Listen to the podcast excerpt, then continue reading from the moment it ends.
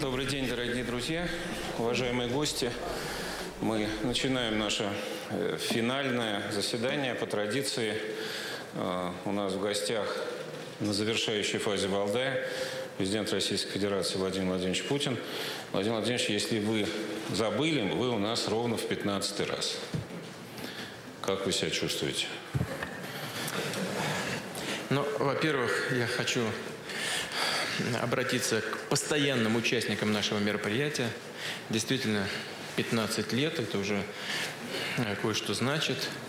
Мне представляете, что Валдайский клуб, как мы его назвали когда-то, поскольку первые мероприятия проходили именно э, в Новгороде, э, на новгородской земле, что за эти годы Валдайский клуб стал хорошей международной площадкой где собираются профессионалы, интересующиеся мировой политикой, экономикой, э, культурой, э, работой средств массовой информации. В привязке, конечно, к России э, это, как правило, специалисты по нашей стране. И нам очень хотелось, чтобы такая площадка у людей, которые профессионально занимаются Россией, чтобы она появилась, чтобы мы могли с вами встречаться, и чтобы вы не понаслышке, не в пересказе э, чем-то, а из первых уст от, мо- от меня, от э, моих коллег могли услышать нашу позицию по всем вопросам, которые представляют интерес как для вас, как для ваших стран, так и для нас, для России.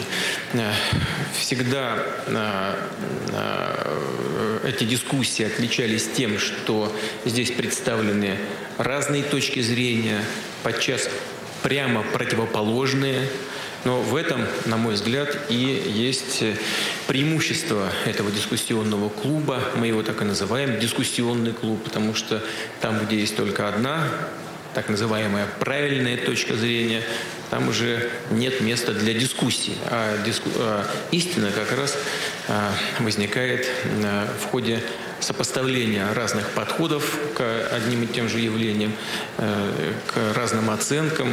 И благодаря вашему участию мы и добиваемся этого результата. Я вижу в этом зале много э, политиков с мировым именем. Вот э, здесь справа от меня Хочу поприветствовать всех, все бывшие президенты, в том числе президент, президент Афганистана и наши коллеги из Евразес. Вижу здесь и ученых, представителей культуры, представителей средств массовой информации. Надеюсь, что и сегодняшняя наша встреча пойдет на пользу и будет интересной.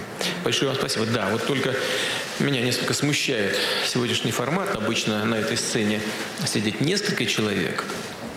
И э, эта дискуссия продолжается достаточно долго. Я здесь готов, конечно, посолировать, так как предлагают организаторы, но надеюсь, что это не будет вот в 4-5 раз э, больше, чем обычно. Спасибо вам за внимание. Ну, давайте без всяких длинных вступительных слов перейдем прямо к, а, к нашему разговору, к нашей работе, к нашей дискуссии. Э, в 4-5 не будет точно, не больше, чем в два раза. Я обеспечу. Это я еще потяну. Э, Владимир Владимирович, э, действительно, вы правильно заметили, вот чего-чего многообразие точек зрения Валдаю не занимать. У нас с этим всегда было все хорошо. В этом году тоже, тем более, что наш состав э, расширяется не только в смысле количества, но и по представленности разных стран, регионов, а это, естественно, привносит совершенно другую перспективу.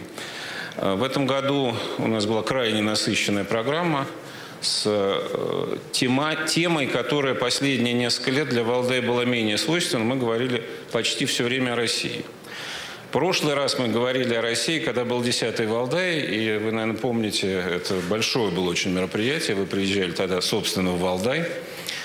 А, и вот мы решили вернуться не только потому, что наши многие участники об этом просили, члены клуба, но и по другой причине, что, как нам кажется, мы вот подготовили доклад к э, этому заседанию ежегодной силами Валдая, как нам кажется, происходят какие-то очень серьезные изменения в мире. Не только глобально он трансформируется, но и в каком смысле утрачивается понимание, на каких основах он может быть дальше построен. Вот мы в предыдущих докладах все эти основы искали, искали, а сейчас, в общем-то, сдались. И констатируем, что момент, когда можно было управляемо менять мир, он пройден. Об этом мы еще поговорим, но из этого вытекает, что каждая страна, большая, маленькая, средняя, она прежде всего вынуждена полагаться на себя, обеспечивать собственную устойчивость, обеспечивать собственное развитие, и поэтому резонно посмотреть на то, насколько мы к этому готовы. И в этом плане э, конечно, вы у нас действительно первый устав, как вы сказали. А, к сожалению, наша работа э, была омрачена трагическим событием вчера. Вот э, пришла новость из Керчи э, по поводу происшествия там. Вы уже вчера сказали все. В общем, мы тоже здесь отметили это трагическое событие. Но что существенно? Конечно, первое, что подумали все присутствующие, да и вообще все, кто об этом услышал, вот опять теракт. Крупный теракт. Значит, мы уже, к сожалению, к этому начинаем привыкать. Но потом оказалось, что там несколько другая ситуация. Но тем не менее. Э, почему я вспоминаю это сейчас? Не только, что это случилось, но и э, это отсылает нас к самому первому Валдаю в Новгороде, вы его вспомнили, который проходил на очень ну, трагическом фоне, на фоне событий в Беслане. Я просто, я там был, я хорошо помню, многие из присутствующих там были. Конечно, вся дискуссия, она была скомкана, потому что все выбегали э, в коридор, тогда еще этих смартфонов не было, все выбегали посмотреть по телевизору, что там происходит в этих, э, э, вместе теракта. И вы тогда встречались с валдайцами, но во время самого Валдая, вот когда мы там сидели, вы выступили с телеобращением, которое было очень жестким. Ну, понятно, по ситуации. Вот вы тогда сказали, цитата, которую потом часто вспоминали, «Слабых бьют, одни хотят оторвать от нас кусок пожирнее, другие им помогают». Помогают, полагая, что Россия, как одна из крупнейших ядерных держав, еще представляет для них угрозу. Поэтому эту угрозу надо устранить. И терроризм – это, конечно, только инструмент для достижения таких целей. А потом, уже встречаясь с валдайцами, вы еще сказали, что нам брошен вызов, вызов, и мы на этот вызов ответим. Вот 15 лет прошло. Мы, как вы считаете, ответили?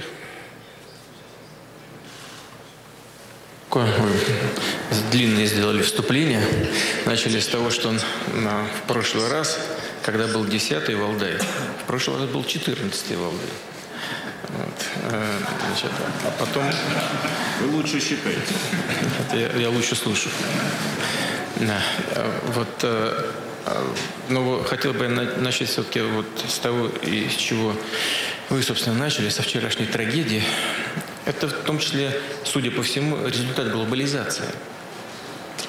Как ни странно. Вот э, в соцсетях, в, в интернете мы, мы видим, что этом целые же целые сообщества созданы. Э, Все началось с известных трагических событий в Соединенных Штатах, в школах Соединенных Штатов. Э, не, не люди, молодые люди с неустойчивой психикой каких-то лжегероев для себя создают. Это значит, что все мы вместе взятые, не только в России, в мире в целом, плохо реагируем на изменяющиеся условия в мире. Это значит, что мы не создаем нужного, интересного и полезного контента для молодых людей. И они хватают вот этот суррогат героизма. Это приводит вот к трагедиям подобного рода. А, а героизму есть место настоящему в нашей жизни. И одно из направлений утверждения этого героизма – это защита цивилизации от, э, от э, язв сегодняшнего дня. Одна из которых и важнейшая, и острейшая – это, конечно, терроризм. Эффективно противостоять терроризму. Я говорил это многократно, в том числе и на сессии юбилейной в Нью-Йорке. Эффективно противостоять можно только сообща, объединяя усилия. К сожалению, в полном смысле этого слова нам пока эта работа совместная не удается. Есть отдельные элементы сотрудничества, но, но их недостаточно. В, по большому счету мы пока не объединили э, усилий своих должным образом. А это можно сделать на основе известных норм международного права и соответствующих решений Организации Объединенных Наций. Если прямо постараться ответить на ваш вопрос, мы добились результатов, которых хотели добиться, начиная с тех вот печальных, трагических событий, свидетелями и участниками которых мы были в середине 90-х, в начале 2000-х годов. Да, в основном да. Конечно, мы Давайте вспомним. Мы очень быстро забываем э, плохое. Конечно, хочется думать только о хорошем. Но тогда э, на территории России просто шла гражданская война. Она не, не носила глобального, общенационального характера, но это были бои столкновения, прямая война, бои столкновения с использованием авиации, тяжелой техники и так далее с э, большим количеством бандформирований на территории нашей страны, причем в значительной степени укомплектованных э, выходцами из террористических организаций за рубежа. В том числе э, представители Аль-Каиды активно воевали на нашей территории. Ну, слава Богу, мы избавились от этого. Но мы не избавились от терроризма как такового в целом. Он, конечно, представляет и для нашей страны еще очень большую угрозу. Именно поэтому мы начали активные операции в, э, в, э, в Сирии. А терроризм представляет большую угрозу для наших соседей в том числе до Афганистана. Здесь я вижу вот президента, когда, значит, он, э, если мы дадим ему слово, он расскажет нам о, о том, что происходит в этой стране сегодня. Тоже большая угроза. Э, то есть э, мы его, конечно, в целом глобально не победили, но мы нанесли ему колоссальный урон, ущерб и уж точно совершенно изменили, кардинально изменили к лучшему ситуацию у нас дома в Российской Федерации. Ну, вы подводите естественным образом тогда к другому, э, к другой реминисценции. Э, Валдай, который был три года назад, в 2015 году, э, проходил буквально через две недели после того, как началась военная операция в Сирии. Я помню, один из коллег вам задал вопрос, а вообще стоило связываться, там, потому что ну, издержки, жертвы непонятно чем кончатся. И вы тогда сказали такую вашу фирменную, ставшую фирменной фразу, которую потом много цитировали. Еще 50 лет назад Ленинградская улица меня научила одному правилу. Если драка неизбежна, бить надо первым. Ну, ударили. Три года спустя ситуация в Сирии действительно кардинально изменилась, но сказать, что вопрос решен, естественно, нельзя. Э, недавние события, они дают и позитивные, и негативные э, э, какие-то впечатления. Я все-таки повторю вопрос тогдашний. Может быть, не стоило рисковать? Потому что жертвы-то все-таки были действительно серьезные. Я помню этот вопрос. Он звучал так, что возможные жертвы. Я тогда сказал, да, это возможно но мы должны предотвратить худшее развитие событий. А худшим развитием событий для нас было бы что? А, полная сомализация этой территории, а, полная а, деградация государственности и инфильтрация с этой территории значительного, значительной части боевиков на, на территорию Российской Федерации и на территорию сопредельных с нами государств, с которыми у нас нет э, таможенные и, э, и таможенных препятствий и, по сути дела, границы, безвизовый режим. Вот это представило бы для нас реальную, просто очень серьезную Э, опасность. И мы своими действиями знач в значительной степени эту опасность предотвратили. Безусловно, потому что мы нанесли, э, нанесли огромный урон э, террористам на этой территории. Большое количество их уничтожено. Некоторые из них, слава богу, отказались от дальнейшей деятельности подобного рода. просто сложили оружие, Э, разуверились в тех принципах, которые они считали правильными. Э, это вот все э, я бы поставил на первое место. Второе, не менее важное, мы сохранили сирийскую государственность. И в этом смысле стабилизировали ситуацию в регионе. Вчера мы только достаточно подробно говорили об этом с президентом Египта. Он разделяет эту позицию. И ее разделяют очень многие государства в мире. А поэтому я считаю, что мы в целом добились тех э, целей, которые перед собой ставили, начиная, начиная операцию в Сирийской Арабской Республике. Ну и результат, посмотрите, ведь э, сколько лет до нас э, страны, которые взяли на себя или чаще всего добровольно, может быть, даже с не лучшими целями и задачами, которые они перед собой ставили, участие в этих операциях по борьбе с террором, какой результат-то был за предыдущие три года? Нулевой. Мы за э, эти годы освободили практически 95% всей территории Сирийской республики. Это первое. Второе, восстановили, утвердили там государственность, не позволили развалиться государству как таковому. Да, там еще много проблем. Вот мы сейчас видим, что происходит на левом берегу Ефрата. Наверное, коллеги знают.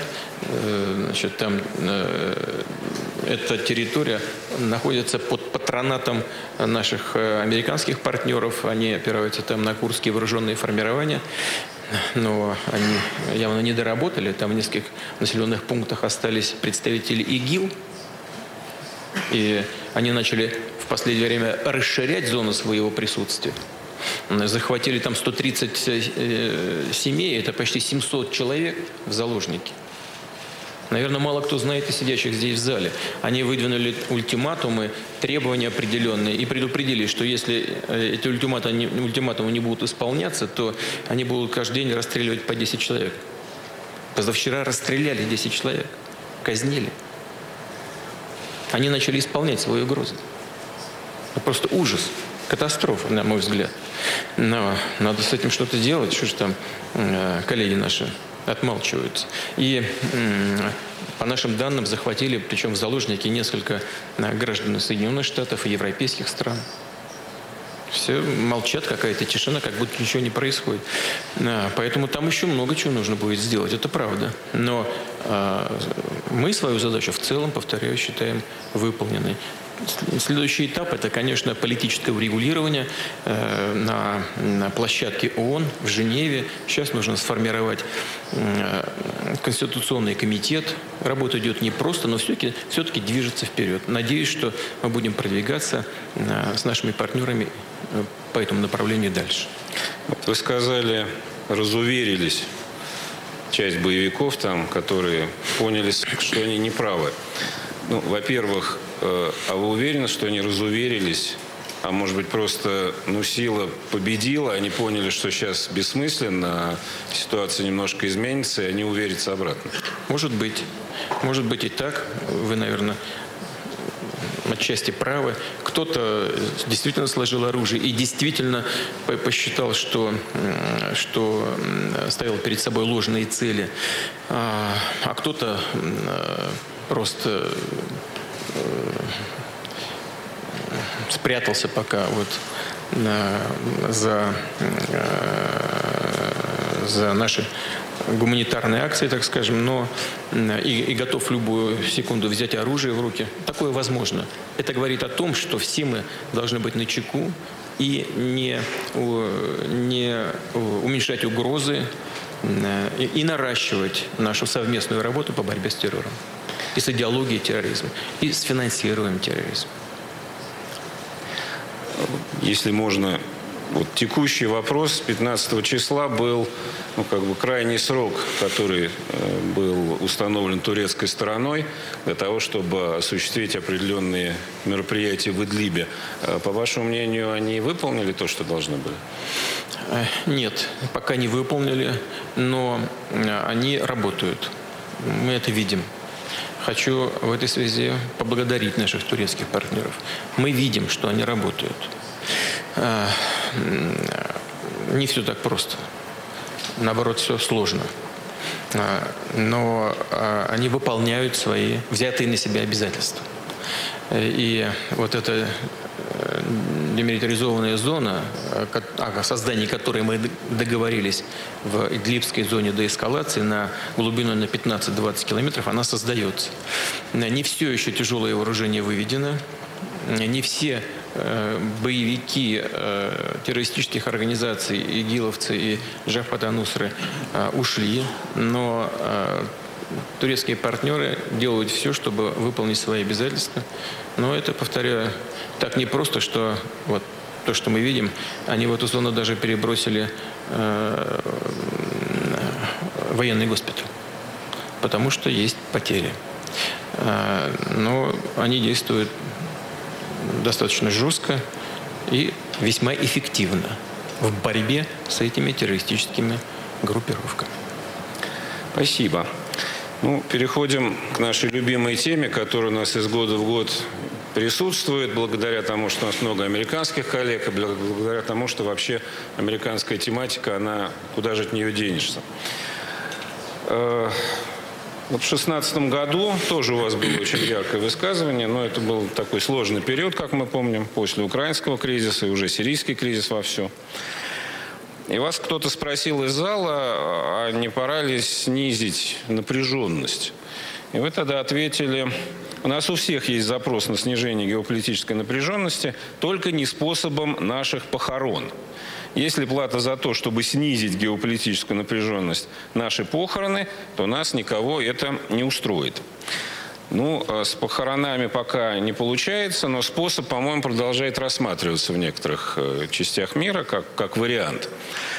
А, вообще, у вас последний период есть опыт общения с и президентом Соединенных Штатов, и вообще у нас много происходит. Но происходит все исключительно негативное. И, может быть, я не прав, глядя со стороны, но такое ощущение, что ваши встречи с Трампом, они тоже приводят к прямо противоположному результату. В связи с этим вопрос, а может быть вообще перестать пытаться, паузу такую взять? Ну, там у них свои проблемы внутренние большие. Пусть разберутся. Знаете, такая шутка есть, старая, с бородой. Может, кто-то не знает, будет интересно. Значит, э, звучит она так. Вопрос. Э, как вы расслабляетесь? Ответ. Я не напрягаюсь. Вот. Э, значит, э, то же, самое, то же самое касается напряжения в международных делах. Мы не напрягаем никого. Мы не создаем никаких проблем. Мы что ли создаем эти проблемы? Нет.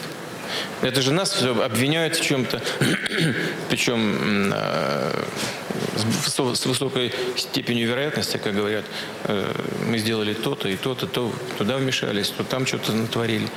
При этом никто не считает э, нужным предъявить какие-то доказательства.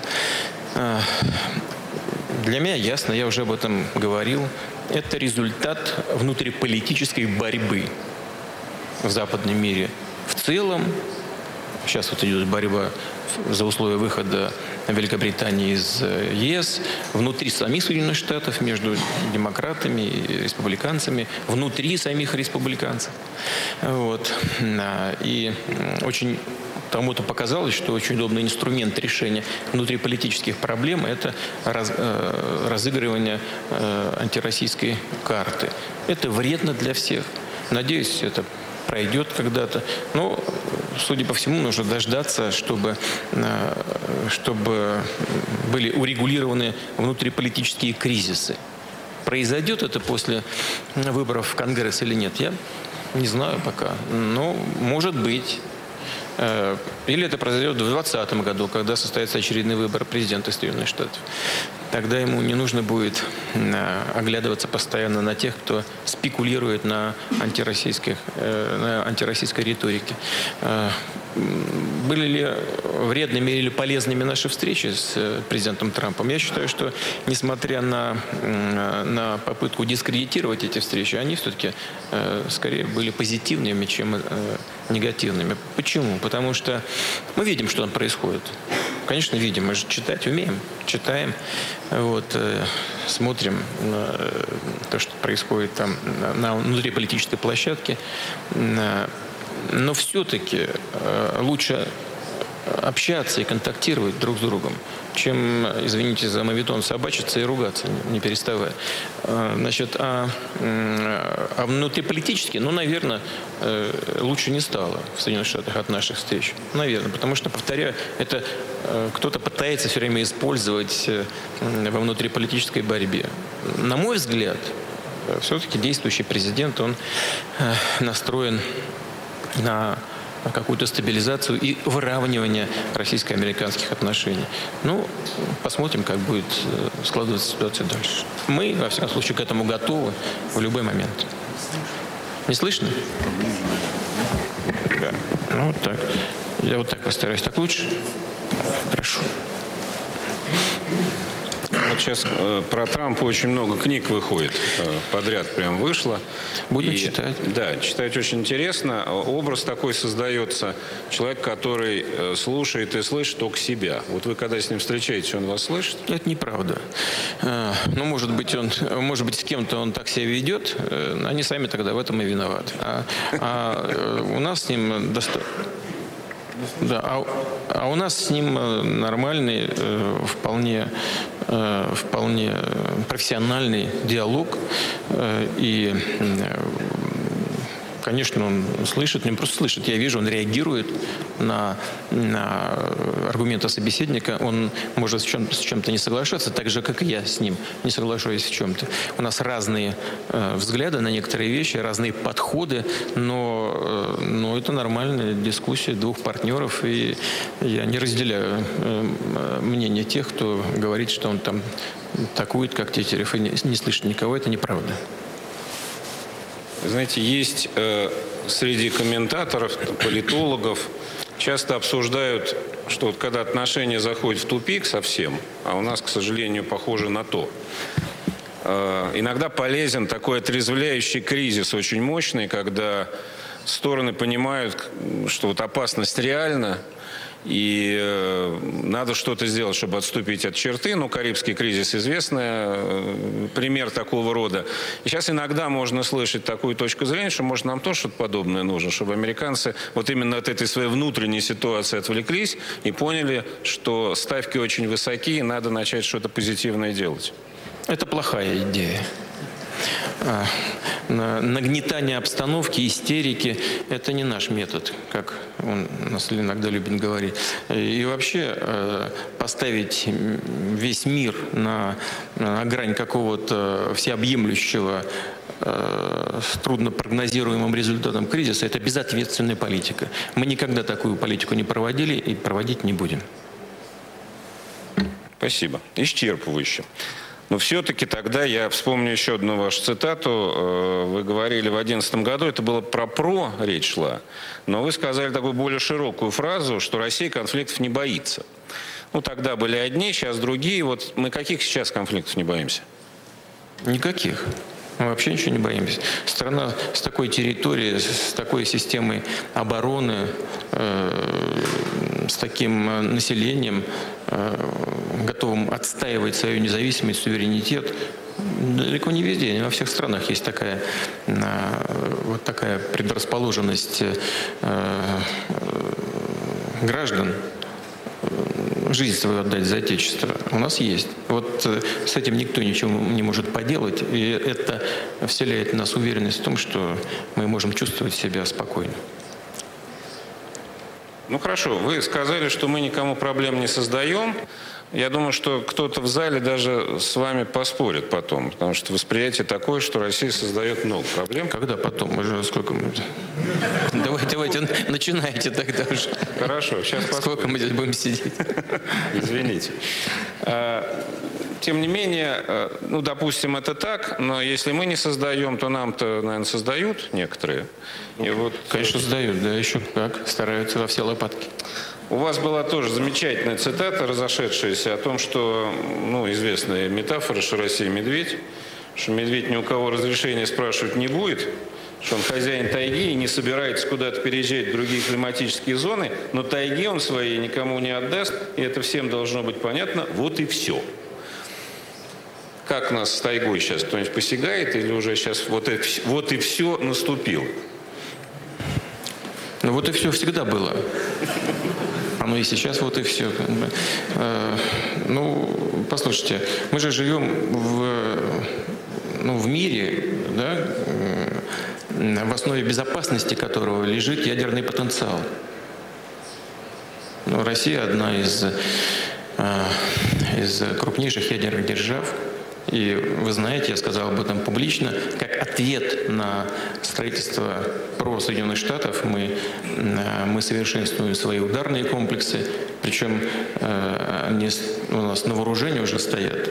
Некоторые, некоторые вот будут поставлены в самое ближайшее время, в ближайшие месяцы, месяцы, я имею в виду систему «Авангард», э, мы точно совершенно, это очевидный факт, эксперты это понимают, осознают, мы обогнали всех наших, э, так скажем, партнеров и конкурентов в этой сфере.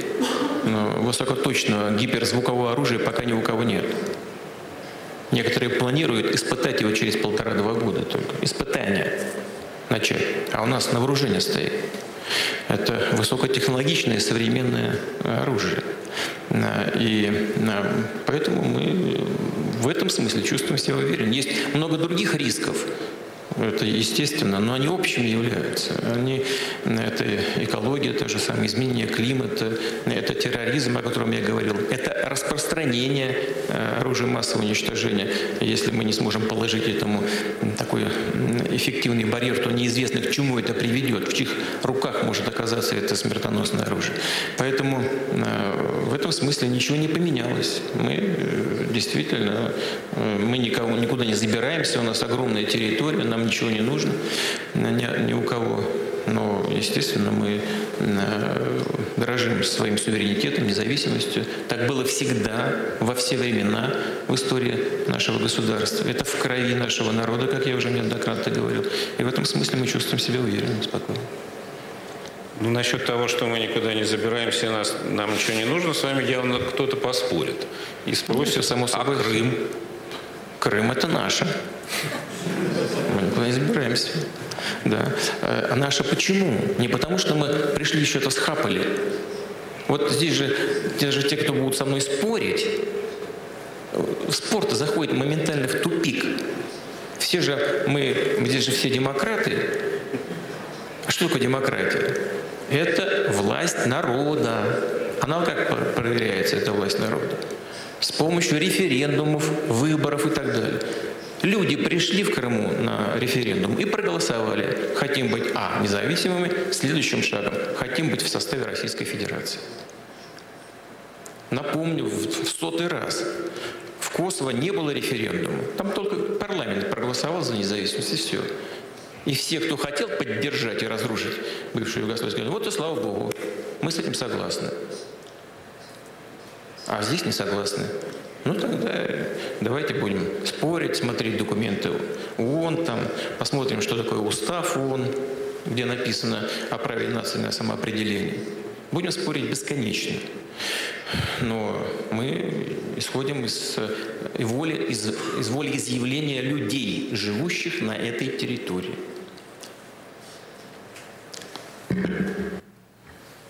По поводу людей, э, это я уже сейчас на ходу вспомнил, что вы э, в 2010 году, на том самом, не предыдущем, но э, не 10 а 13 году, на 10 Валдае апеллировали к Александру Исаевичу Солженицыну, который, одна из его главных мыслей была, что сбережение людей важнее, чем все остальное. Вот в современном мире действительно, наверное, э, конкуренция даже за людей, за души и за умы и за человеческий капитал выше, чем за территории, которые могут быть приобретены или нет. Вот у нас выступала э, Наталья Мин Солженицына на сессии тоже, в общем, вокруг этого. Но, э, как вам кажется, вот мы говорим о конфликтах таких классических, а если говорить о конфликтах или конкуренции, соперничестве именно за умы, души людей, мы к ним-то готовы, мы их выигрываем? Мне кажется, да. В значительной степени, да. Ну, вот смотрите, а, вот напротив сидят представители, э, значит, руководители нашей телевизионной компании Russia Today. Что происходит? В некоторых странах, где они работают, их закрывают. Это что значит? Это значит бояться конкуренции. Вот что это означает. Мы же здесь никого не закрываем. А им создают условия невозможные к осуществлению их прямых функций, как средство массовой информации. Создают им проблемы. Это значит, что мы выигрываем. У нас есть всего одна радиостанция. Мы же не являемся монополистами на этом поле информационном. У нас нет мировых средств массовой информации, такими, такие как CNN, там, я не знаю, Fox News и так далее, и так далее, BBC даже. У нас нет. У нас есть одно достаточно скромное э, средство массовой, одно достаточно скромное средство массовой информации. Но если даже оно вызывает такую сжогу и боязнь, влияние на умы, значит, мы выиграем эту конкуренцию. Э, кстати говоря, во Франции, я знаю, руководство не очень э, жалует. Но вот если у меня будет возможность побывать там э, в Париже, я тоже, э, если пригласите, зайду к вам в гости, посмотрю, что там, как работать. Спасибо большое. Ну вот и славно. А, ну вот и спасибо. Продолжая эту тему, на мой взгляд, она просто очень важная. А, вот вы теперь уже исторической речи, а, в теперь уже исторической речи в 2014 году, которую называют Крымская речь, ну, по, в связи с э, возвращением Крыма в состав Российской Федерации, вы э, обращались к русскому миру, к теме русского мира, теме соотечественников, э, разделенной нации. Это было очень ярко и впечатляюще. Но вы тем самым затронули очень тонкие струны и, и при этом пробудили очень мощные чувства. Потому что это самое, вот эта вот национальная идентичность, отношение к себе самому и к своей стране, к своей земле, это, конечно, очень мощное оружие. Оно может быть и позитивным, и негативным. И мы, в общем, с тех пор видим очень много событий, которые произошло, в том числе в этом самом русском мире. И сейчас продолжаются то, что происходит с церковью украинской, и, видимо, дальше будет. Вот, может быть, вопрос несколько дерзкий, но вы не жалеете, что вы вот, вот эту тему подняли и так затронули? Вот те результаты, которые мы имеем. Откровенно говоря, даже не очень понимаю ваш вопрос. Мне представляется, что это естественно. Мы всегда должны поднимать эту тему, не упускать ее из вида. Наша национальная идентичность – это то, что нас делает теми, кто мы есть. Это наша культура, наша история. И вот э, сохранение народа, о котором вы сказали, ну, вспомнив э, Солженицына, э, это не только физическое сохранение, хотя, наверное, прежде всего и это Солженицын, но и нашу идентичность как народа, иначе мы просто будем размыты, перестанем существовать. Таких э, примеров в истории человечества пруд пруди. Мы даже не вспомним, как назывались те народы, которые исчезли уже из нашего сознания. И очень много было. Но нам зачем следовать э, этому примеру? Мы хотим быть русскими, татарами, евреями, проживающими здесь, мордвой и так далее, и так далее. У нас 160 этносов проживает на территории Российской Федерации. Зачем же нам размываться? Мы этим дорожим и должны об этом говорить, должны укреплять свою идентичность. Тоже не раз говорили, и у нас на Валдае в том числе, о том, что э, любой национализм и шовинизм наносит прямой огромный ущерб прежде всего тому народу и этносу, интересам которым, которого якобы озабочены националисты. А в 2014 году вы нам сказали, что самый большой националист в России – это вы.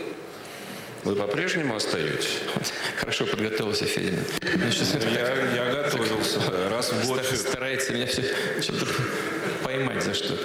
Значит, нет здесь никакого противоречия. Я сейчас скажу, что я имел в виду.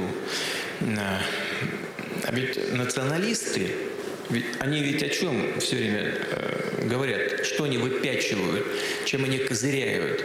Они говорят, что они э, э, самые лучшие защитники интересов того или другого этноса, того или другого народа, той или другой нации – А, а Российская Федерация, Россия изначально с первых своих шагов складывалась как многонациональное государство.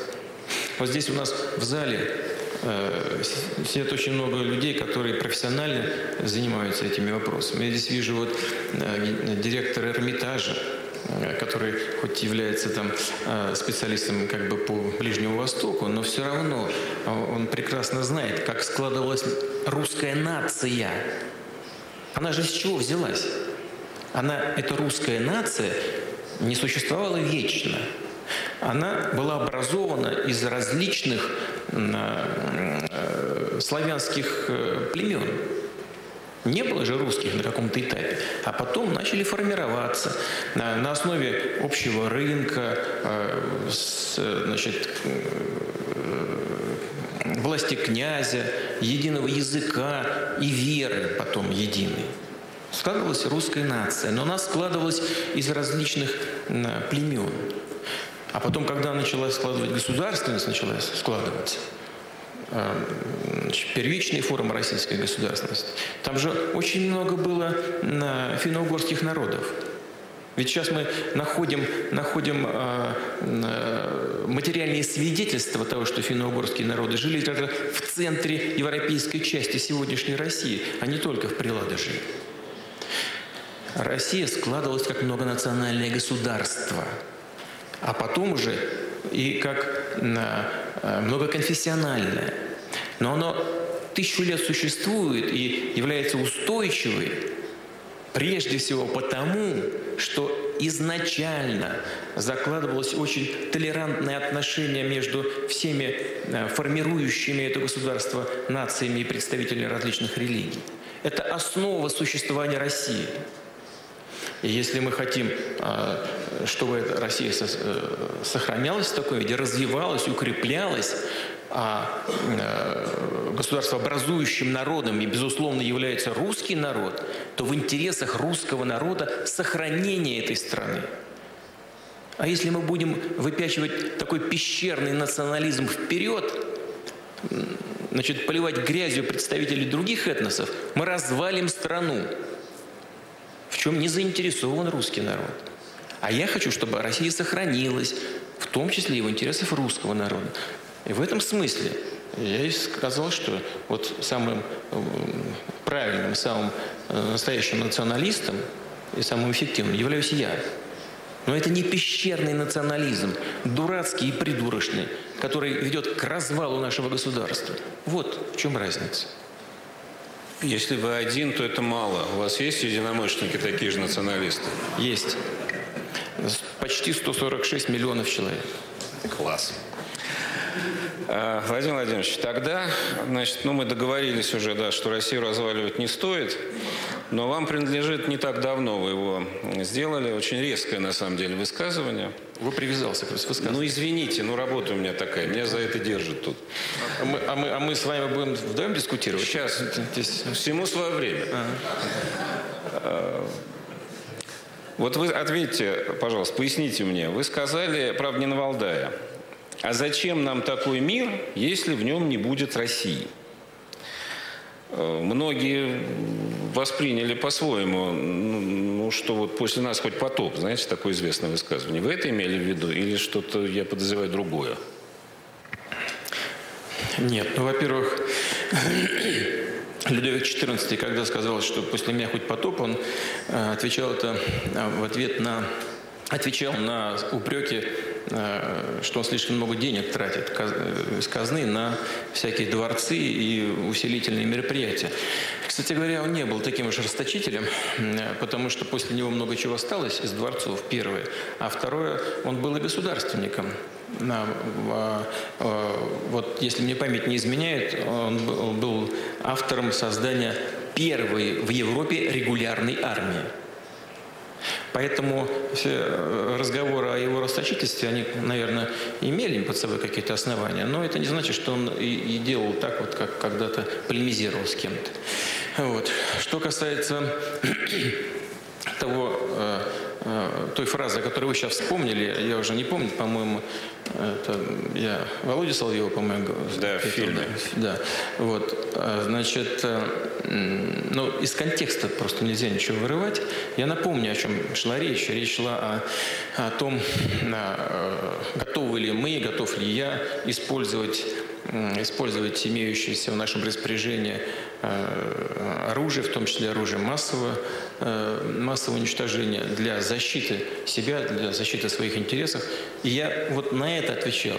Э, я напомню, что я говорил. Я говорил, что в нашей концепции применения ядерного оружия нет превентивного удара. Я прошу и вот всех здесь присутствующих, и всех, кто будет потом э, каждое слово из того, что я скажу, как бы э, анализировать и, и так или иначе использовать в своих собственных э, изложениях. Э, иметь в виду, у нас нет в нашей концепции использования ядерного оружия превентивного удара. Наша концепция – это ответ на встречный удар. Для тех, кто знает, не нужно говорить, что это такое. Для тех, кто не посвящен, скажу еще раз. Это значит, что мы готовы и будем применять ядерное оружие только тогда, когда удостоверимся в том, что кто-то, потенциальный агрессор, наносит удар по России – по нашей территории. Ну, никакой тайны вам не расскажу. У нас ведь создана система, и мы ее совершенствуем постоянно, она нуждается в совершенствовании. Система СПРН, система раннего предупреждения о ракетном нападении. То есть эта система фиксирует в глобальном масштабе, какие старты стратегических ракет из Мирового океана, с какой-то территории произведены, первое. И второе, они определяют траекторию полета Третье – района падения головных частей ядерного оружия. И когда мы убеждаемся, а это все происходит в течение нескольких секунд, убеждаемся, что а, атака идет на территорию России, только после этого мы даем, э, э, наносим ответный удар. Это ответно-встречный. Почему встречный? Потому что летят к нам, а навстречу полетит в сторону агрессора. Конечно, это катастрофа всемирная. Но я повторяю, мы не можем быть инициаторами этой катастрофы, потому что у нас нет превентивного удара. Да, в этой ситуации мы как бы ждем, что э, в отношении нас кто-то применит ядерное оружие. Сами ничего как бы не делаем. ну да, но тогда агрессор, он э, все равно должен знать, что возмездие неизбежно, что он будет уничтожен. И, ну что а мы жертвы агрессии. И мы как мученики попадем в рай. А, а они просто сдохнут. Потому что, они, потому что они даже раскаяться не успеют. Ну, мне хочется сразу обратиться к митрополиту Тихону, но чуть позже, если можно. А, я так понимаю, Владимир Владимирович, я вам как собеседник уже довольно надоел, поэтому еще один вопрос, если можно, а потом уже людям, да? Э, в развитии вот того, что вы только что сказали по поводу ответно-встречного и куда кто попадет, у нас вчера вечером выступал, э, замечательная была сессия, выступал Валерий Гергиев который, э, помимо того, что он великолепный, великий музыкант, он еще и человек очень социально активный, граждански активный, он много о чем говорил.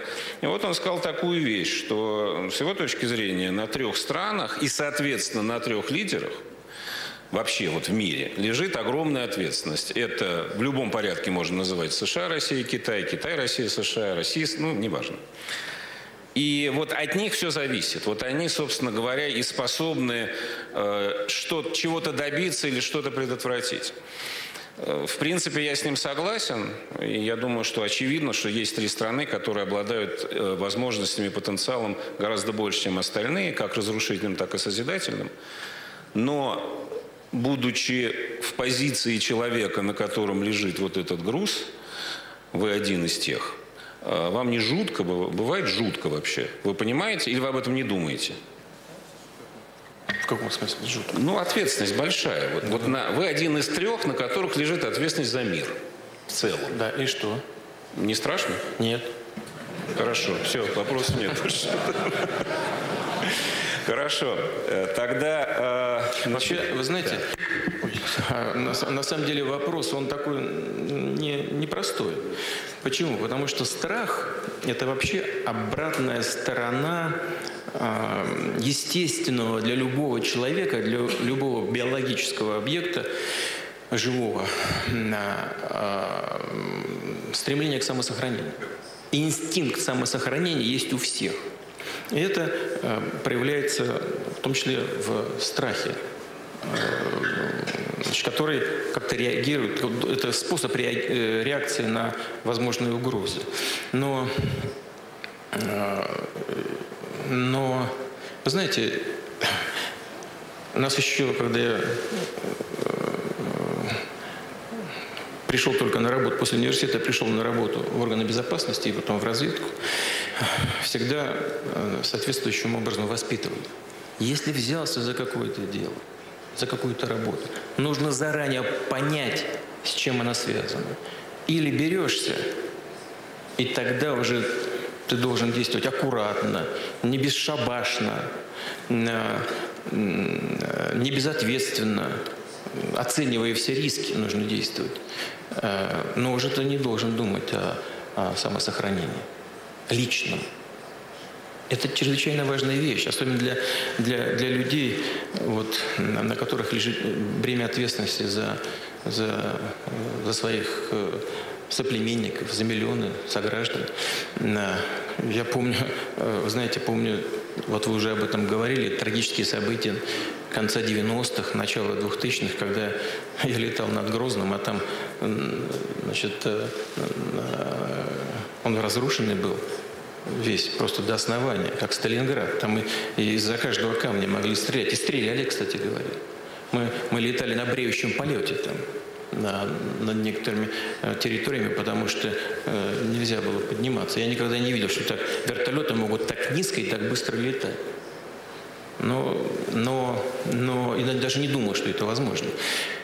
Но это был мой выбор, понимаете? И сейчас это мой выбор. И это, думаю, что для всех так, для всех моих коллег э, примерно то же самое, все они переживают. Но если что-то решил для себя, сделал какой-то выбор, то нужно, нужно действовать без оглядки на, на, э, на негативные последствия для себя лично. Нужно думать о позитивных последствиях для тех, ради кого ты это делаешь. Страх – это двойственная вещь. Это, с одной стороны, то, о чем вы говорите, то есть это внутреннее состояние. А с другой – это, в общем, метод управления. Вот как метод управления вы страх при, признаете? Нет. Э, это плохой способ управления, потому что очень, очень ненадежный. Э, самый лучший способ э, управления, если иметь в виду контакт с обществом, это убеждение и мотивация, позитивная, положительная мотивация. Нужно, чтобы э, люди, с которыми ты общаешься, и с которыми коммуницируешь, они как бы, ну, нужно, чтобы это была совместная работа для них. Невозможно э, допустить отрыва тех, кто принимает решения, от тех, кто должен что-то выполнять. Все должны быть соисполнителями. И тогда это будет эффективная совместная работа с максимальным результатом. Спасибо. Переходим к совместной работе. Так, Шен Шилян, наш ветеран, мастер художественного слова. Прошу. Спасибо. Э, Владимир Владимирович, э, правильно вы отметили, что действительно а, вы, Россия, не создает проблем другим. Но, как гласит китайская пословица, лес хочет покоя, да ветер не позволяет. Нас не оставит в покое.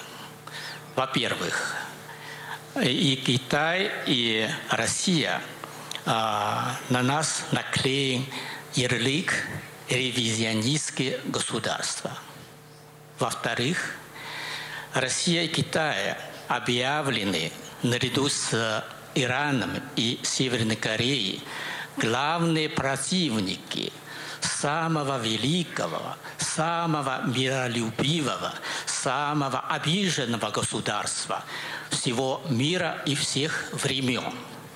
В-третьих, против вас санкции, против нас торговая война.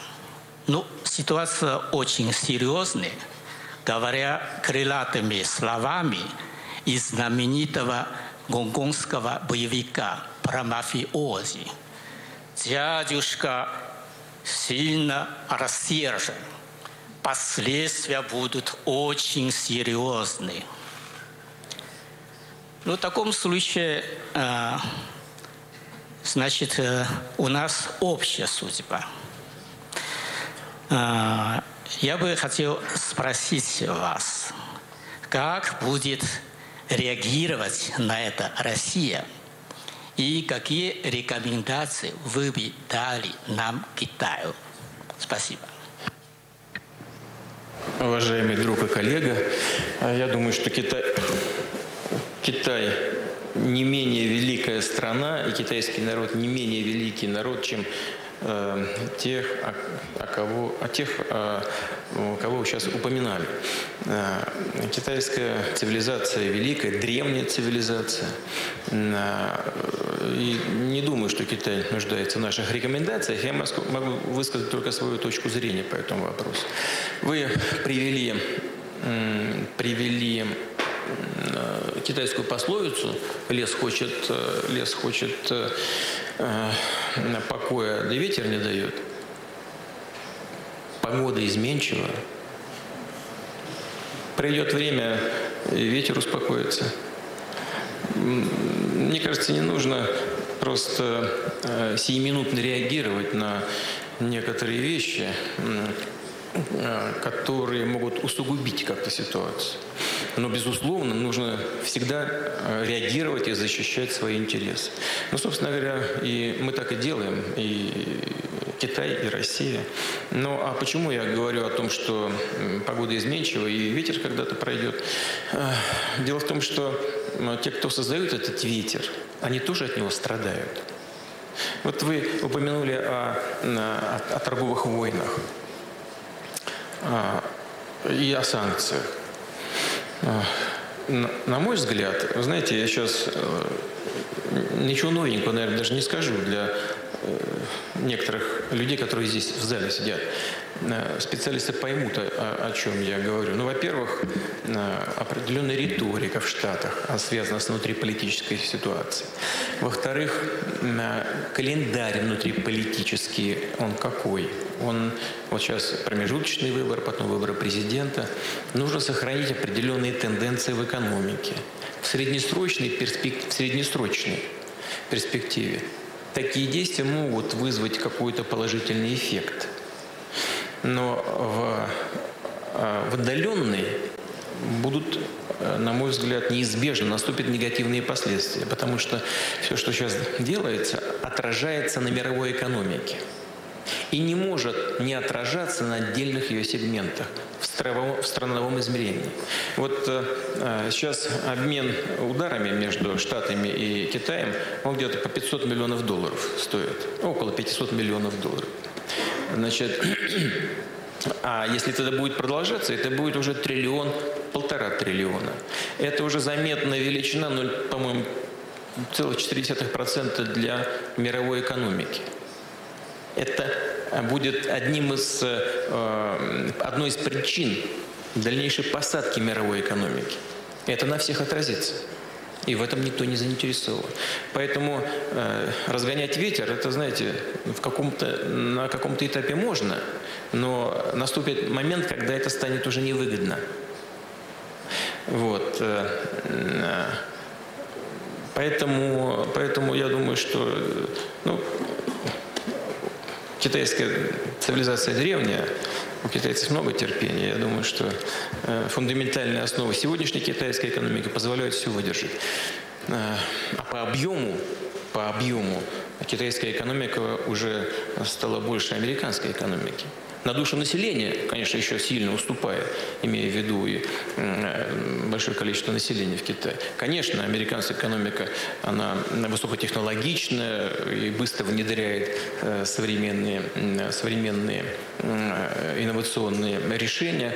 Э, и и России, и Китаю еще есть над чем работать, есть чему учиться у наших американских партнеров. Но все равно мир меняется, и мировая экономика меняется. Темпы роста, которые демонстрирует китайская экономика, они высокие, они скорректировались, конечно, мы это все видим, но они остаются высокими, и это неизбежно приведет к тому, что, э, что ситуация в между странами в сфере экономики, в мировой экономике в целом все равно она будет меняться. Хотя это создает определенные угрозы. И не только между странами, но и для всей мировой экономики, как я сказал. Давайте раз про ветер, еще восточный пусть подует. Вот э, наш коллега из Японии. Как вы думаете, Владимир Владимирович, о чем он спросит? Понятия не имею. Вот, я тоже. Неужели, неужели про острова? Ну, неинтересно. Ну, извините, но я не могу не спросить. Два года назад, именно в этом зале, я к вам задавал такой вопрос. А, насколько реалистично ожидать создания атмосферы, которая позволит Японии и России подписать мирный договор в ближайшем будущем, в течение двух, трех, четырех лет, тогда вы ответили таким образом. Нельзя, невозможно и даже вредно определять такие-то срок, потому что пока между нами нет достаточной доверия для этого – а в сентябре этого года, во время пленарного заседания Восточной экономической форума в Владивостоке, вы предложили премьер-министру Шинзо Абе. Давайте заключим мирный договор не сейчас, но до конца года, без всяких предварительных условий. Возможно разъяснить это? Это возможно?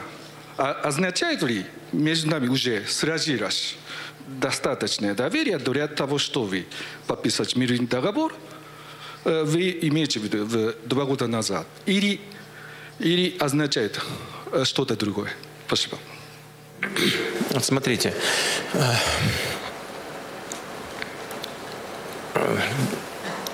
действительно, я говорил о том, что нужно повысить доверие. Я сейчас не говорю, что то, что дальше прозвучит, это непреодолимое препятствие. Но тем не менее, мы говорим о повышении доверия. Мы говорим о возможности подписания мирного договора, выхода на какие-то компромиссы по территориальным вопросам которые постоянно Япония поднимает, хотя мы считаем, что они не существуют. Вот. Но, тем не менее, мы не отказываемся от э, этого диалога.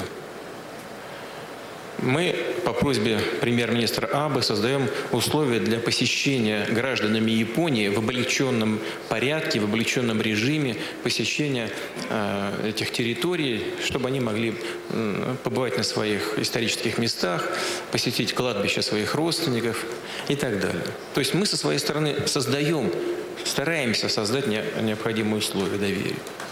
Япония взяла и ввела против нас санкции.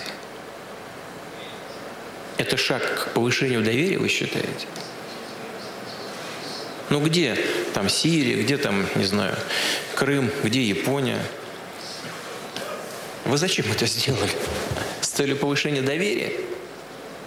И тем не менее мы все равно не отказываемся. Мы, мы готовы к продолжению этого диалога. А, мы не уклоняемся от контактов. Вот э, сейчас только задавал вопрос ваш э, китайский коллега.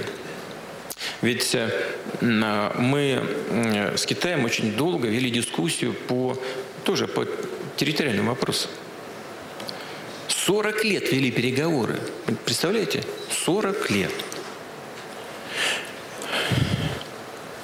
За это время все было в российско-китайских отношениях.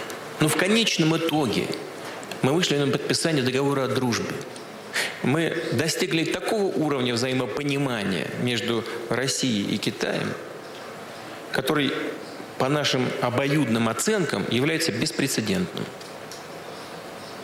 А территориальный вопрос мы так и не решили к тому моменту.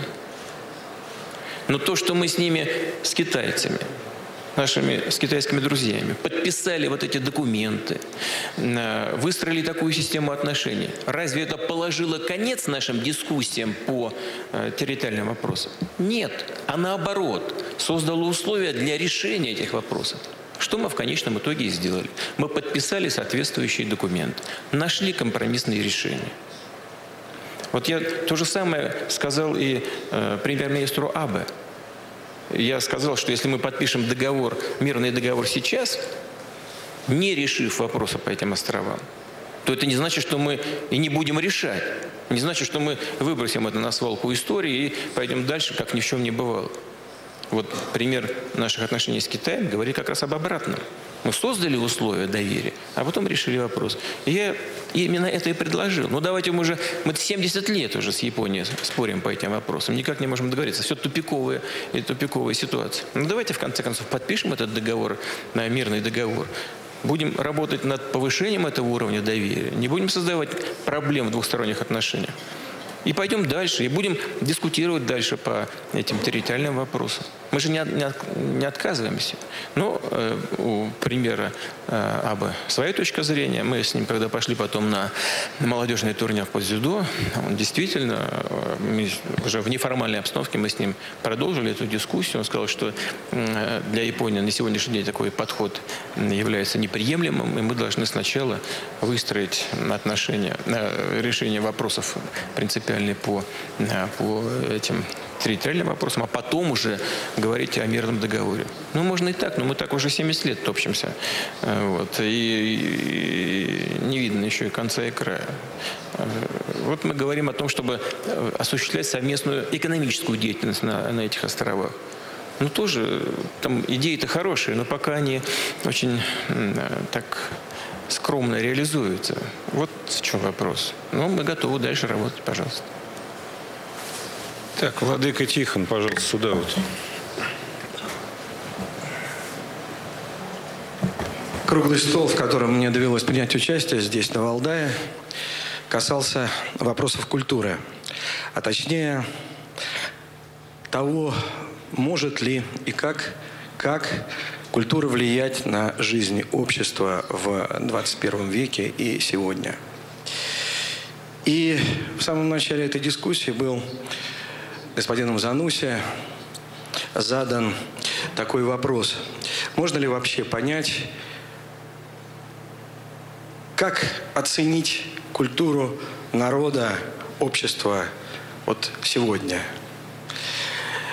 И было высказано мнение, что, возможно, такой оценкой мог бы быть уровень милосердия доминанты милосердия в обществе. Общая культура имеется в виду, не конкретные какие-то проявления ее. Казалось бы, это был такой э, достаточно отвлеченный спор. Но вот события, которые произошли в Керчи, хотя мы до конца, конечно, не понимаем мотивов поступка этого несчастного человека, но мы видим, насколько возрастает и агрессия, и э, нетерпимость не только в России, вообще везде. Вопрос мой таков. Во-первых, как вы сами оцениваете вот те выводы, к которым мы пришли у нас на круглом столе относительно милосердия, как одним, одном из важнейших критериев общей культуры общества? И второе. Мы много говорим о государственной политике в области культуры сейчас много споров. Мы все понимаем, что не грубо, не, э, так сказать, навязчиво регулировать культуру государства не будет.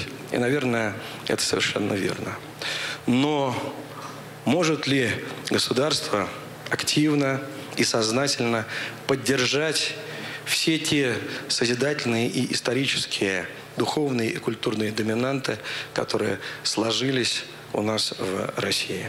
То, что мы называем базовыми духовными и культурными ценностями. Спасибо. Ну, мы, по-моему, так и делаем, э, если оттолкнуться от последней части вашего вопроса. Ну, я думаю, что государство должно делать это очень аккуратно, предоставляя возможность э, людям с разными точками зрения э, эти свои позиции формулировать, высказывать и, и и конкурировать, допустим, с вашей позиции. Может быть, это даже неожиданно с моей стороны прозвучит, но я считаю, что это именно так.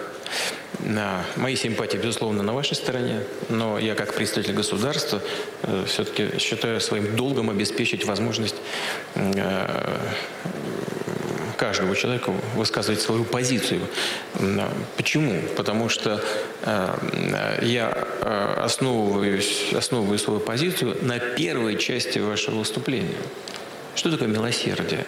Это, это другим словом, современным модным толерантность. Это, э, это э, стремление к компромиссам. А, ну, во всяком случае, одна, одна из сторон этого милосердия – это именно так. А если мы говорим, что а, показатель культуры – это милосердие, толерантность, то тогда мы должны э, быть в состоянии дать людям высказать свою позицию и выслушать ее. Раз Владыка поднял тему милосердия, вот Ньюта Федермессер, не могу не дать ей слово. Только микрофон, пожалуйста. Спасибо большое. Во-первых, спасибо за возможность на этом э, э, присутствовать в мероприятии. Вчера тоже была дискуссия очень важная про взаимодействие общества и власти.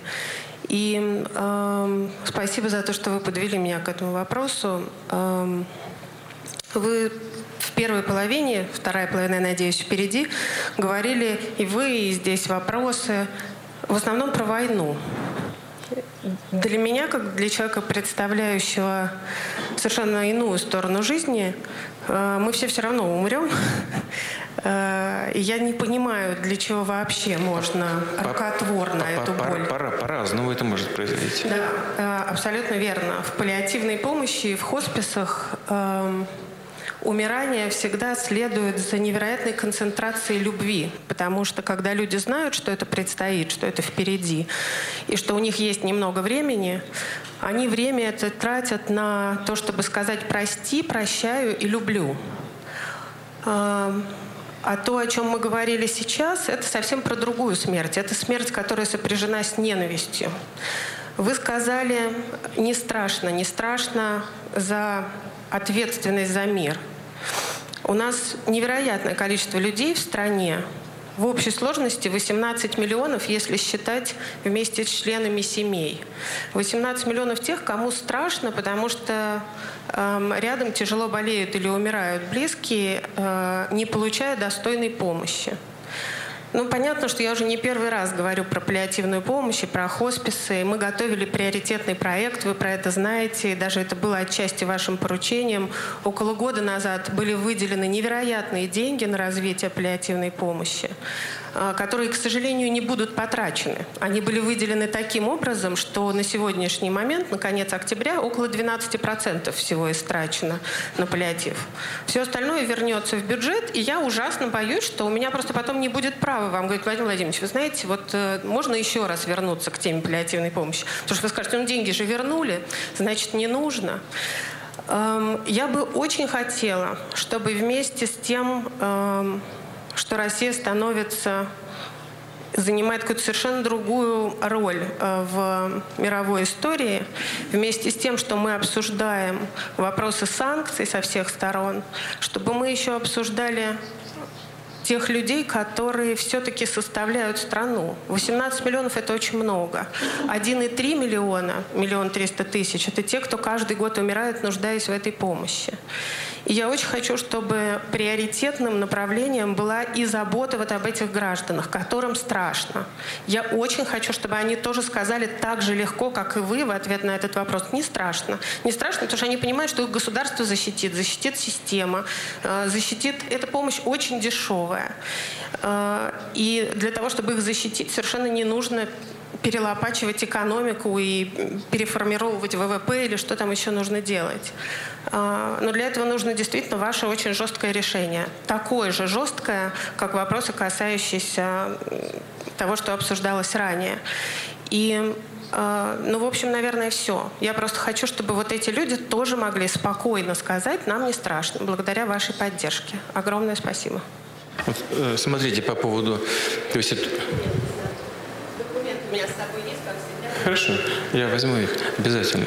Э, во-первых, я полностью с вами согласен, что в центре наших дискуссий, наших внутренних дискуссий, конечно, должны быть наши проблемы, внутренние проблемы, судьбы наших людей. Собственно, это основная часть нашей работы. Э, если мы сейчас говорим, как вы сказали, о войне, но не только о войне, а там, о терроризме, о, о других проблемах подобного рода, это потому что ведущий наш Федор, он выстроил так э, нашу дискуссию. Не я ее выстраиваю, это делает ведущий, что все на него и свалим. Вот. А, а что касается вашей проблемы, то она, конечно, очень очень чувствительная, но требующая особого внимания и такта со стороны государства.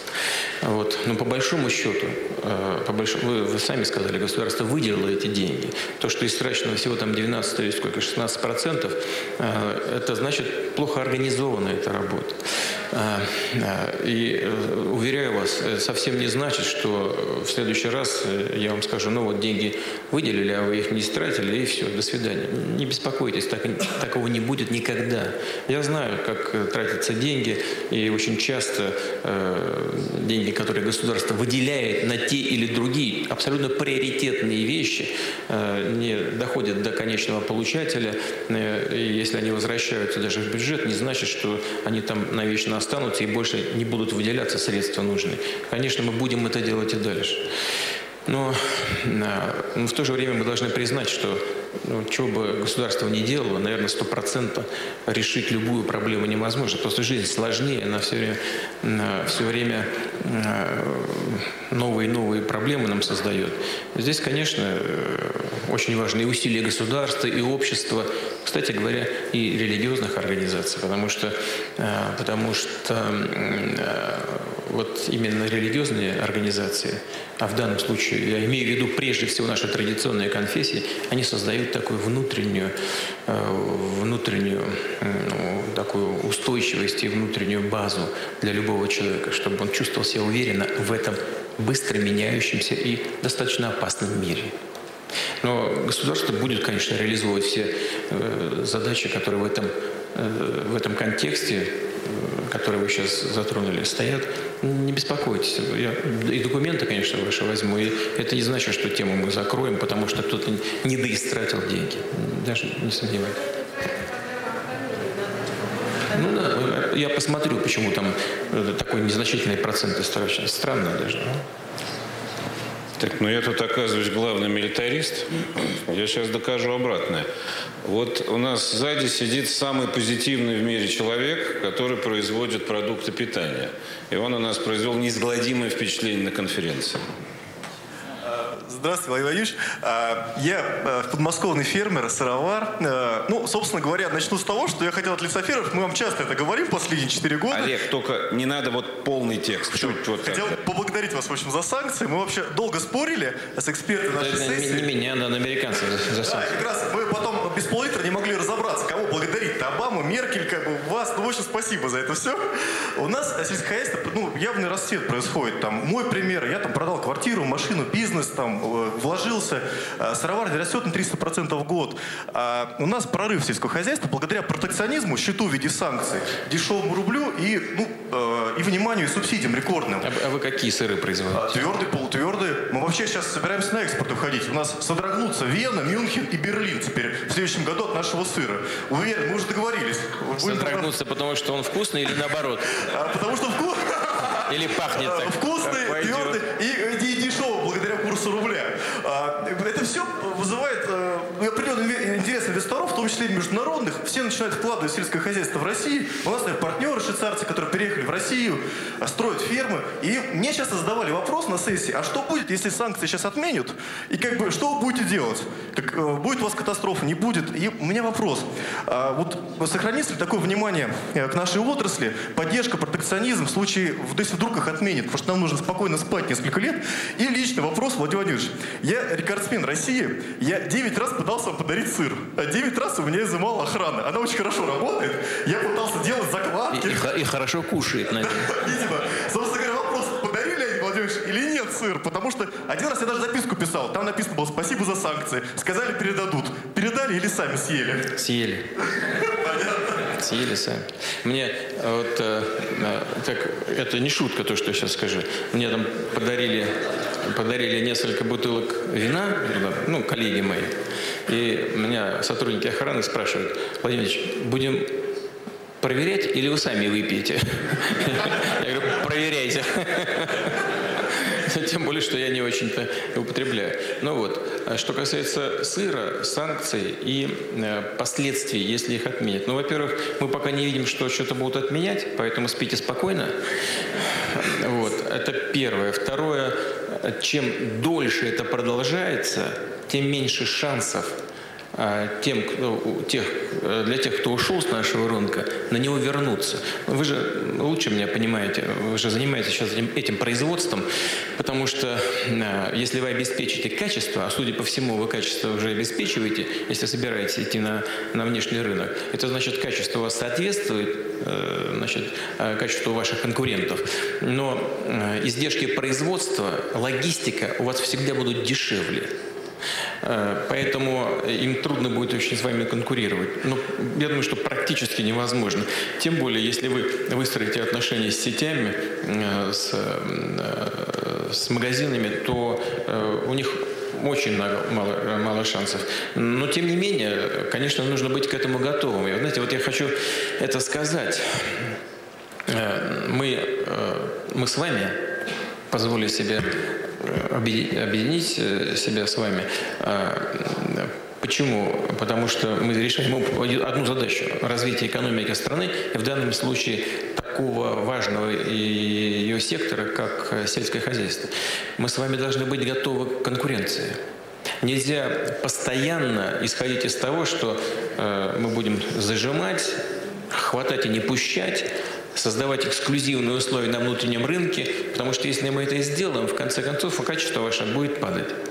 И это касается не только сыров, это касается всей номенклатуры сельхозпроизводства и не только сельхозпроизводства. Нужно создавать естественную конкуренцию на рынке. Но как минимум сегодня нужно создавать конкуренцию между отечественными производителями. Мы будем всячески к этому стремиться. Но а, а, в объ- объему поддержки сельского хозяйства снижаться не будут. Будем их наращивать.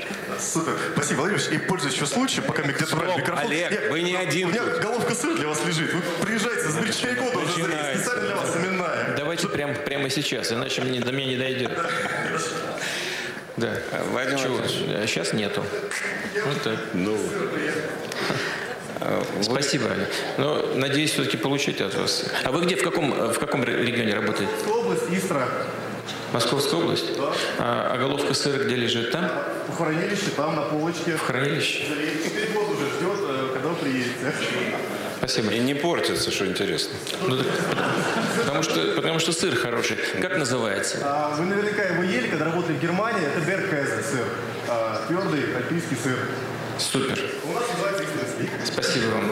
Вы, Спасибо Владимир большое. Вы предупредите Карин Кнайсель, что они скоро содрогнутся-то в Вене. Сыр-то идет? Ну, а, а потребители будут довольны. Конечно. Так, э, Рагида Дергам, вот сюда, пожалуйста. Большое спасибо. Меня зовут Рахида you, вы-. Да, спасибо. Меня зовут Рахида Дархам. Я э, основатель и исполнитель, э, исполнительный директор Бейрутского института. Мы занимаемся э, арабскими исследованиями с глобальным охватом. У меня есть вопрос по трем эм, странам. Это Египет, Саудовская Аравия и Иран. Конечно, сейчас идет сложная ситуация с Саудовской Аравией. Мне интересно, какие будут последствия. И как вы думаете, будут ли какие-то последствия конкретно э, отношения между Россией и Саудовской Аравией, учитывая, что вы стремились к хорошим отношениям с ними, и помимо этого с Египтом у вас э, был большой успех вчера с президентом Аль-Сиси. Смогли ли вы договориться, что, и роль, что Египет также будет играть роль в Сирии, в частности, восстановление правительства Сирии с Арабской лигой или со странами залива? И, наконец, по поводу Ирана. Господин президент, почему вы, вам, вам неудобно просить иранцев уйти из Сирии, поскольку вы говорили в последние годы, что они уйдут? Это, возможно, помогло бы вернуть и ваши собственные войска домой, и, возможно, э, общественному мнению было бы это приятно, что не надо переживать за своих бойцов. Это серьезный вопрос между вами и США. Мне кажется, я слышала, что вы сказали, что хотите иметь хорошие отношения. Вы можете это решить? Вы можете разрешить иранский вопрос и улучшить отношения с США? Большое спасибо. Ну, давайте начнем с последней части вашего вопроса, с Ирана. Переживать за наших бойцов лучше на территории Сирии, чем переживать за наших бойцов на территории России. Нам лучше на дальних рубежах бороться с террористами, чем ничего не сделать для того, чтобы не увидеть их на, на нашей собственной территории. Такое уже было в недалеком прошлом. Я уже об этом говорил. И нам лучше бороться с ними там, чем здесь. Первое. Второе по поводу Ирана. Но это все-таки не совсем наша проблема. Уговаривать Иран уйти с территории Сирии. Это э, и Сирия, и Иран суверенные государства. Они должны выстраивать отношения между собой. Да, мы имеем серьезные, глубокие отношения и с Ираном, и, и с Сирией.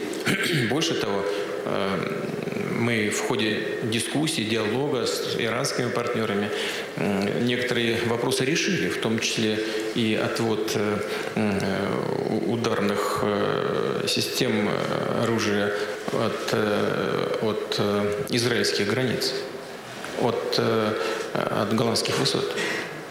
Но что касается полного вывода, э, это отдельная тема. Э, она должна решаться в диалоге между Ираном, Сирией, Ираном и Соединенными Штатами. И мы тоже готовы быть участниками этой дискуссии. И в-третьих, для того, чтобы Сирия имела возможность э, отказаться от услуг своих союзников – одним из которых, безусловно, является Иран, там должны быть созданы условия безопасного развития для сирийской государственности.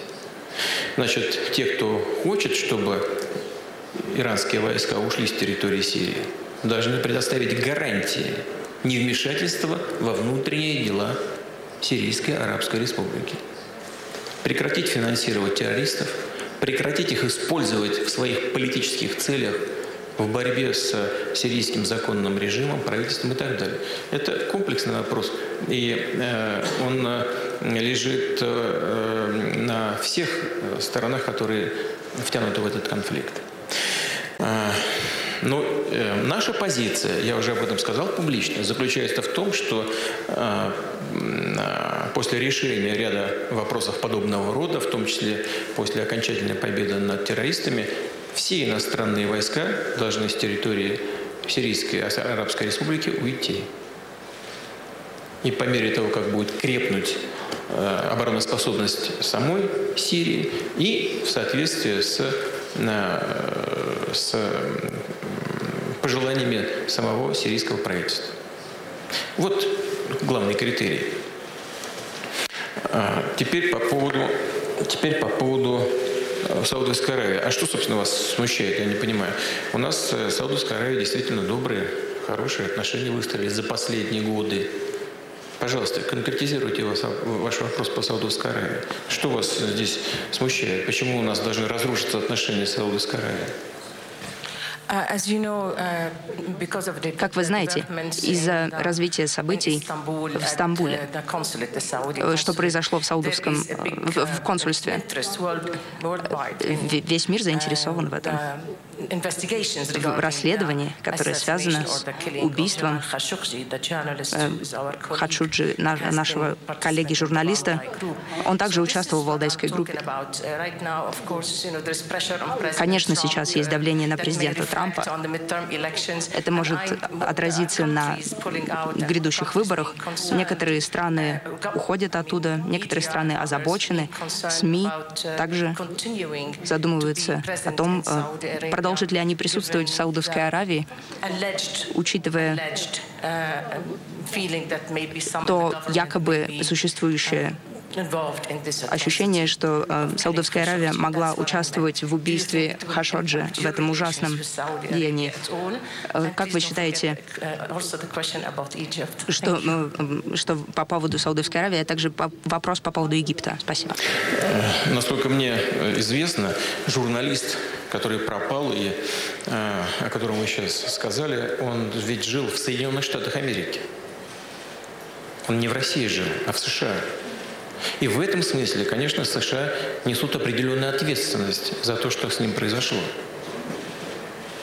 Это само собой разумеется. Он в качестве страны убежища выбрал Соединенные Штаты. Э, значит, в этой связи, ну что бы я хотел сказать? Здесь, ну, во-первых, мы должны дождаться результатов расследования. Как мы, Россия, можем начать э, э, портить отношения с Саудовской Аравией, не зная на самом деле о том, что там произошло. Насколько я себе представляю, этот человек, э, он э, в известной степени входил в саудовскую элиту. Он так или иначе был связан с определенными правящими кругами. Вот. Что там происходит, трудно сказать, но мы видим, что сложные процессы происходят внутри американских элит. Надеюсь, до этого в Америке не дойдет, как в Саудовской Аравии. Но, но что реально там произошло, мы не знаем. А, поэтому что же нам предпринимать какие-то шаги, направленные к деградации наших э, отношений, если мы не понимаем, что происходит. Но если кто-то понимает и кто-то считает, что произошло убийство, то тогда надеюсь, что, что будут представлены какие-то доказательства, и в зависимости от этого мы будем принимать соответствующие решения. Вот. А, это дает мне повод еще кое-что сказать. Вот в отношении России время от времени э, предпринимаются какие-то шаги, э, даже, даже санкции э, по надуманным как я уже много раз говорил, причинам, без всяких доказательств применения якобы нами чуть ли не химического оружия. Хотя мы химическое оружие, говоря, кстати, уничтожили, а те же Соединенные Штаты пока нет. Хотя взяли на себя такое обязательство. Так вот, никаких доказательств в отношении России нет, но шаги предпринимаются. Здесь говорят, что убийство произошло в Стамбуле, но никаких шагов не предпринимается. Вот нужно разобраться как бы с едиными подходами к проблемам подобного рода.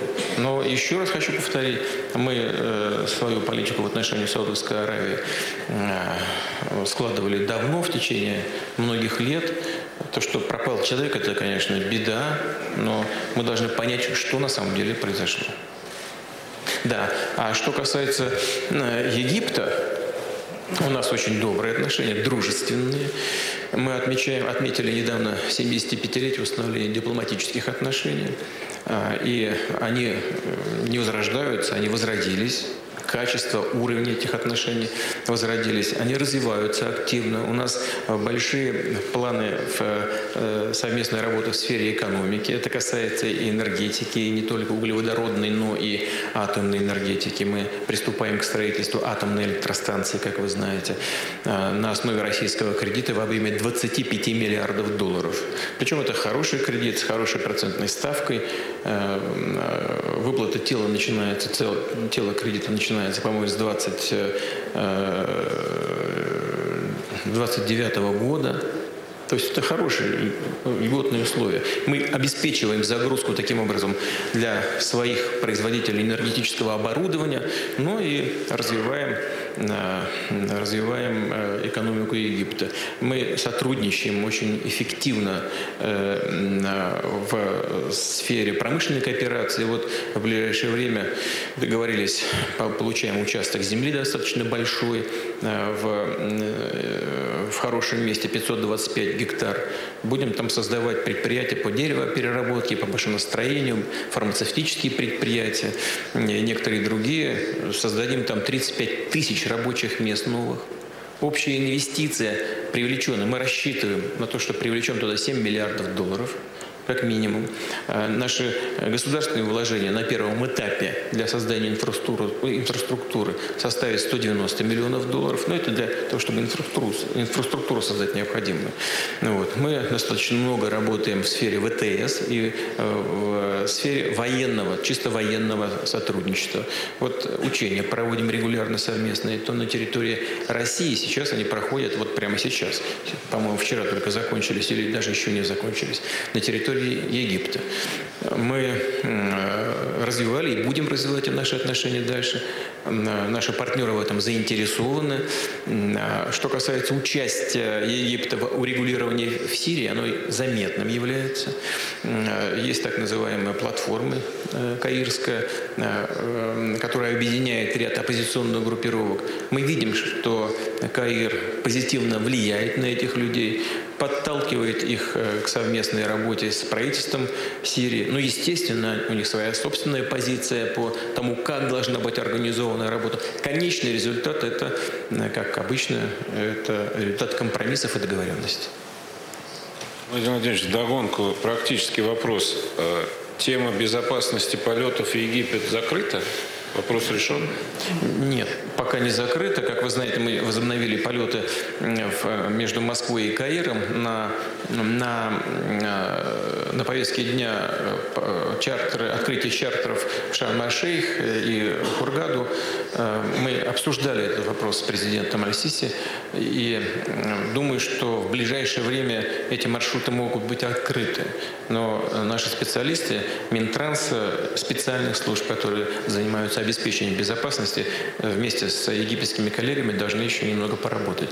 Мы знаем, что они должны делать, в какие сроки, сейчас не буду забегать вперед. Надеюсь, это произойдет в ближайшее время. Так, профессор Талараев, пожалуйста. Э, Георгий Таларая, э, фонд «Русский мир» и Национальный комитет по исследованию БРИКС. Владимир Владимирович, мы вот с утра сегодня много говорили про Азию, про восточный ветер, про евротихоокеанский характер России. И на самом деле вот э, эта осень, она э, в отношении э, азиатской политики, я считаю, рубежная. Восточный экономический форум, где впервые собрались лидеры всех стран Северо-Восточной Азии, кроме Северной Кореи. Вы собираетесь, насколько я знаю, на Восточно-Азиатский форум в Куала-Лумпуре. Э, проблемы есть в Азии большие. Одна из них, моя, так сказать, любимая, это корейская проблема. Сейчас э, значительный прогресс наметился в прошлом году, когда мы здесь встречались, сказал, что мы на грани войны. Теперь мы, может быть, на грани мира. Как вы считаете, чем Россия может помочь мирному процессу, в частности, договоренности между э, Северной Кореей и США? Ну, ведь не секрет, что последний год э, на Карельской полуострове этого саммита, саммита в дипломатии, российская э, дипломатия, конечно, много делает, но, может быть, можно и больше делать. И по вопросу санкций, скажем, э, мы страдаем от санкций, наши трехсторонние проекты Раджин Хасан э, страдают. Не пора ли, может быть, нам какие-то меры предпринимать по этому поводу?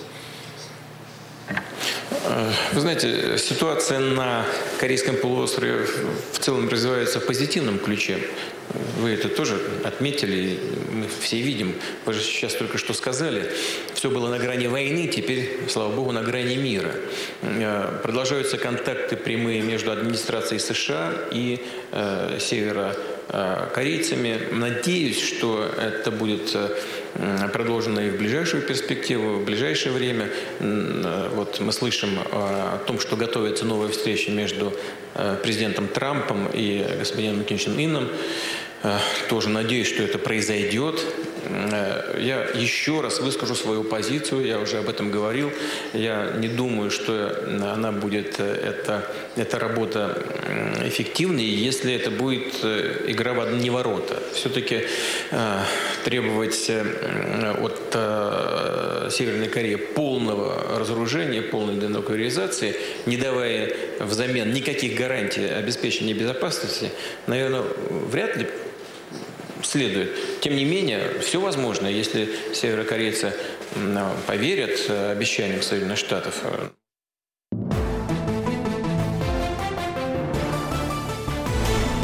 Радио «Комсомольская правда».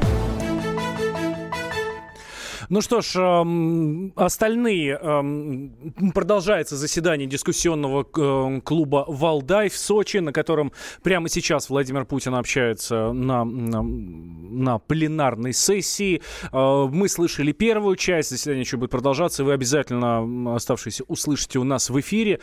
А сейчас э, к нам уже пришли товарищи полковники Баранец Тимошенко, так что самое время передавать им слово, хоть и со сдвигом на час, ну, сами понимаете, такой повод, я думаю, что товарищ полковники не против. Вот. Обсуждение того э, обсуждения сам, самых громких заявлений, самых важных заявлений в, и сегодня в эфире радио «Комсомольская правда» уже в 8 вечера, сразу после родительского вопроса, в программе «Внутренняя политика». Роман Голованов, Роман Карманов и Никита Исаев будут обсуждать э, то, о чем сегодня говорил Владимир Путин на Валдайском форуме. А самые главные заявления в, уже в исполнении самого Владимира Путина э, вы услышите в 9 часов в эфире радио «Комсомольская правда».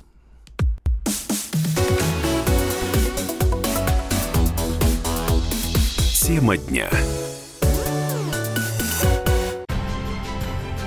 Будьте всегда в курсе событий.